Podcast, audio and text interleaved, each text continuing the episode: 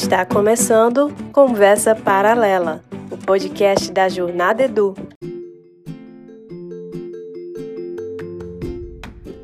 Saudações, companheiros e companheiras da Jornada Educacional. Vamos juntos para o sexto episódio da nossa Conversa Paralela. Isso significa que chegamos na segunda metade dessa temporada. Sim, essa temporada terá 10 episódios. Nessa primeira temporada, estou contando histórias que vivenciei na jornada educacional. Espero que esse seu momento aqui, nessa conversa paralela, produza bons registros de insights e aprendizado. E como você já sabe, esse podcast compõe a oferta de conteúdos da Jornada Edu, que também oferece eventos e formações para professores e gestores. Siga o nosso arroba Jornada Edu no Instagram para acompanhar todos os nossos movimentos. Me conta aqui, você gosta de uma conversa paralela no meio de uma aula, de uma reunião ou de um evento? Então vem comigo no meio do que tu tá fazendo agora aí. Se liga, senta que lá vem história. Era final de ano na escola e já estávamos no clima de férias chegando, mas antes tínhamos que dar conta de todos os processos de final de ano, incluindo a festa de encerramento. Você sabe bem do que eu estou falando, desse clima e desse movimento de final de ano na escola, né? Na escola em que trabalhei, tínhamos a tradição de apresentar um musical, onde os alunos eram as estrelas com danças e encenações. Era um momento muito esperado por todos e com muita adesão das famílias que sempre levavam também muitos convidados. Um parêntese aqui: esses eventos são excelentes para colocar a, a, escola em evidência, eh, fazendo com que se torne conhecida por muitas pessoas. Também costumam ser fortes na fidelização das famílias com a escola. Fica a dica, hein? Fecha parênteses. Em boa parte do segundo semestre, muitos ensaios eram realizados e os preparativos seguiam a todo vapor. Realmente era um acontecimento marcante no ano letivo. Costumávamos contratar fornecedores para vários itens, tais como cenário, banda e figurino. Nesse ano em particular, havíamos decidido mudar de fornecedor de figurino porque queríamos algo mais profissional. Algumas reuniões e muitas negociações depois, chegamos a definição de um fornecedor. Fechamos contrato. Sentimos segurança de que daríamos um passo a mais na qualidade do evento. Na semana marcada para a checagem dos figurinos, descobrimos que havia um atraso na conclusão de alguns pertinentes a duas turmas específicas. Os figurinos não eram entregues para os alunos antes. As medidas eram tiradas e os figurinos eram entregues somente no local do evento, pouco antes das apresentações. Isso foi decidido lá na escola para facilitar a logística das famílias e alguns acidentes que já haviam acontecido em anos anteriores. Momento confissão. Até hoje eu não sei se esse é o melhor caminho, hein? Descubra aí você. Bom, ao saber do atraso, a produção daqueles figurinos, aquilo me deixou muito receoso. Mas depois de todas as explicações do fornecedor, me tranquilizei de que seria possível seguir sem maiores complicações. Mas minha tranquilidade não durou muito. No dia anterior ao evento, fiz contato com o fornecedor que continuou me dando garantia de que tudo aconteceria bem, que todos os figurinos seriam entregues no evento no dia seguinte, conforme combinado. Quando cheguei no local do evento, a primeira coisa que fiz, o que foi? Que foi? Fui verificar se os figurinos estavam todos lá, claro, né? E sabe o que eu descobri? Não estavam. Recebi a informação de que alguns figurinos estavam a caminho em outro carro. Aí já fiquei com a luz vermelha ligada e me culpando de não ter tomado uma medida mais drástica uma semana antes, quando soube do problema na produção. Bom, para encurtar a história, o evento começou. Tudo estava lindo: cenário, luzes, banda ao vivo, plateia cheia, alunos ansiosos no camarim. Que gostoso estava aquele clima. As primeiras turmas se apresentaram lindamente, já estava na metade do evento e nada dos figurinos faltantes. o fornecedor já não atendia mais as minhas ligações e pelo rádio de comunicação da organização do evento, a equipe me pergunta: "E agora, Jones, o que vamos fazer?"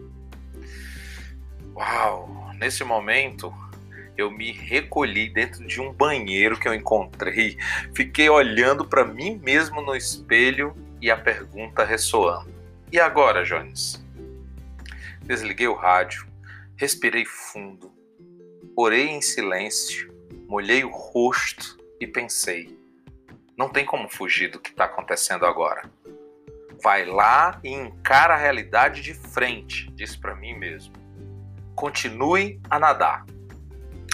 Saí do banheiro, no palco estava acontecendo a apresentação de mais uma turma. Liguei o rádio. A turma que estava apresentando lá significava que teríamos mais duas turmas e então seria a vez da turma que estava sem figurino. Falei então para o time, através do rádio. Vamos continuar o programa normalmente. Se o figurino não chegar, eu entro no palco para falar com todos. Alguém da equipe estava perto de mim e perguntou: Você vai falar o quê? Ao que respondi: Ainda não sei. Quando estiver no palco, eu descubro. Ai, haja coração. Então começou a última apresentação da turma que antecedia a turma sem figurino. Nesse momento, exatamente nesse momento, alguém grita no rádio: Chegou, chegou! Ai, olha, gente, fico até arrepiado até hoje. Corri para o local onde estava a turma. Nesse momento eu vi até uma boa parte da equipe fazendo o mesmo, correndo para lá. Todos ajudamos a vestir as crianças, conduzi-las até a entrada do palco. Eles entraram no palco com um pequeno atraso que foi disfarçado pela banda e fizeram uma linda apresentação. Ninguém na plateia percebeu qualquer coisa errada. O feedback de todas as famílias sobre o evento foi maravilhoso. E isso só foi possível porque para todo time naquela noite, o que importava era continuar a nadar. Vamos refletir sobre isso? Momentos de encruzilhada são uma constante na vida de quem atua na gestão, mas também no cotidiano dos professores. Isso porque ambos estão envolvidos com planejamento. Nada mais desafiador do que lidar com furos no planejamento. Você planeja, combina, checa, testa, ensaia e na hora alguém atrasa, a pessoa que ia te ajudar desmarca, o computador não conecta, o som apresenta interferências, o material não é entregue conforme encomendado e então o figurino atrasa. Sabemos que o imprevisto pode acontecer, mas só sabemos como responder a ele ali, na hora. Então precisamos ter muito sangue frio. Aqui faço a primeira reflexão. Se já sabemos da possibilidade de imprevistos, por que tendemos a nos desestruturar quando eles acontecem? Podemos não saber exatamente o que vai sair do plano, mas podemos prever como isso vai me afetar e então atuarmos de forma muito racional para focar na solução e não no problema que surgiu.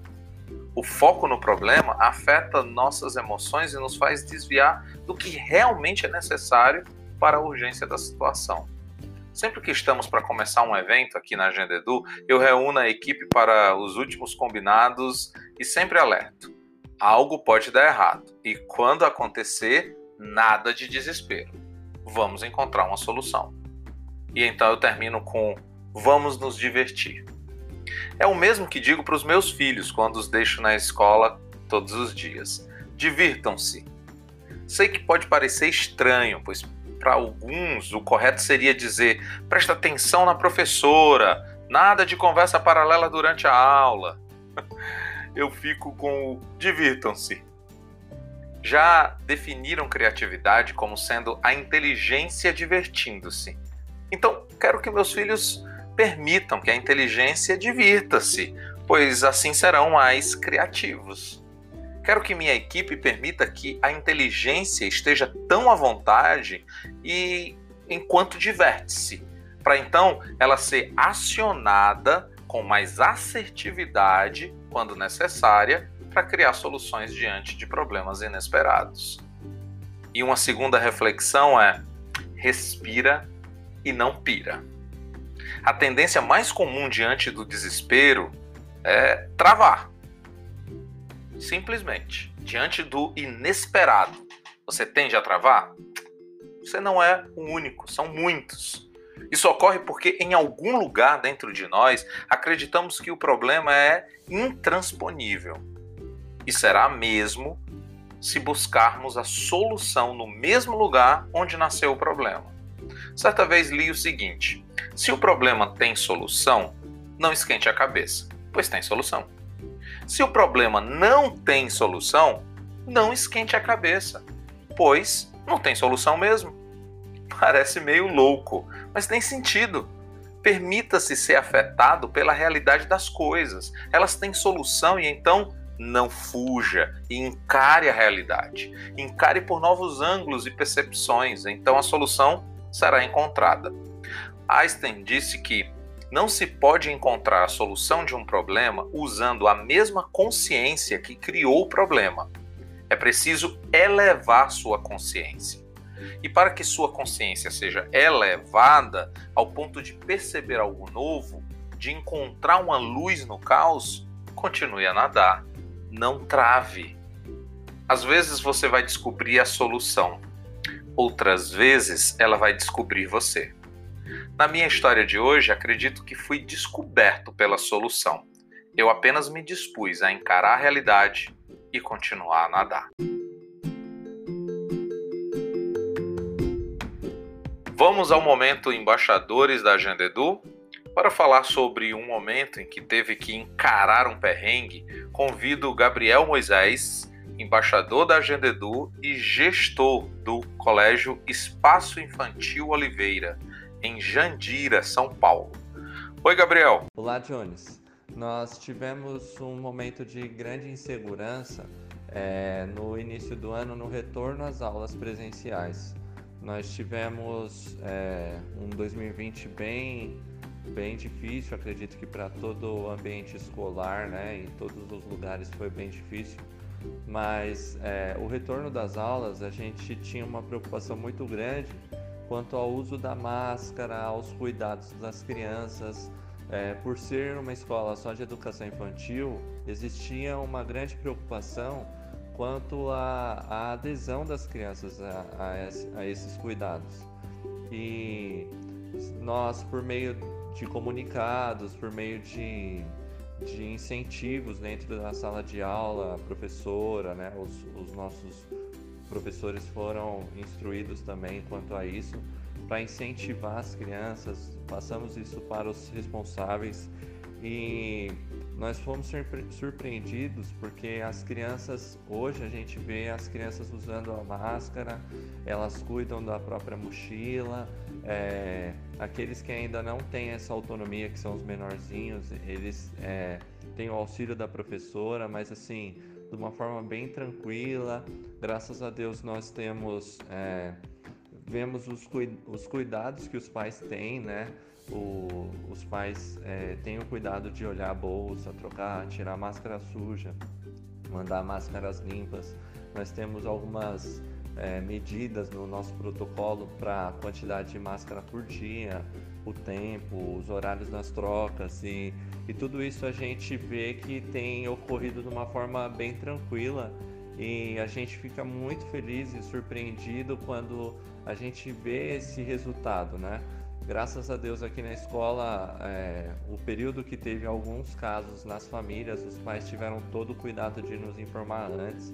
Qualquer sintomas que tinha nos no, em algum membro da família, eles informavam, a criança ficava afastada, cumpriam o isolamento.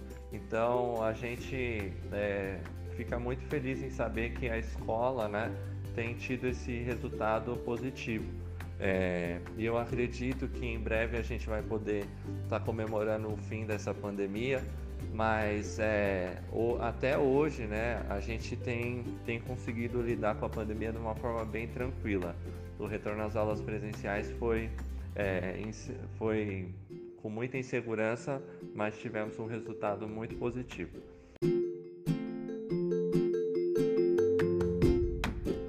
Para seguir na vibe de analisar as situações difíceis, indico a leitura do livro O Lado Difícil das Situações Difíceis.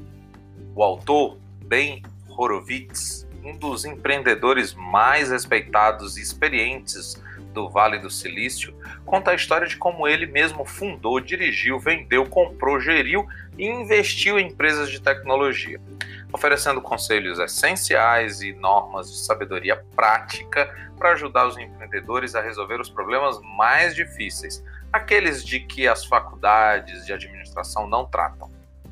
Horowitz, grande fã de rap, ilustra as lições empresariais com letras de suas músicas favoritas e fala a verdade nua e crua sobre os assuntos mais espinhosos, desde como demitir um amigo até saber o melhor momento para vender a empresa.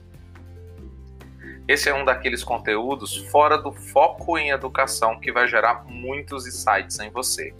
Fica a dica e também uma outra dica é busque consumir conteúdos fora desse métier da educação, desse cenário educacional, porque isso vai gerar insights novos, novos caminhos podem ser apresentados a você. E antes que alguém chame sua atenção aí, vamos encerrar a conversa paralela hoje fazendo um convite. O que você está achando dessa temporada do podcast Jornada Edu? Escreve para nós contando como tem sido sua experiência por aqui. Pode ser por e-mail no seguinte endereço: contato@jornadedu.com ou por mensagem no Instagram @jornadedu. Estou aguardando seu feedback, hein? Eu sou Jones Brandão e esse foi o episódio 6 da primeira temporada de Conversa Paralela. Até a próxima!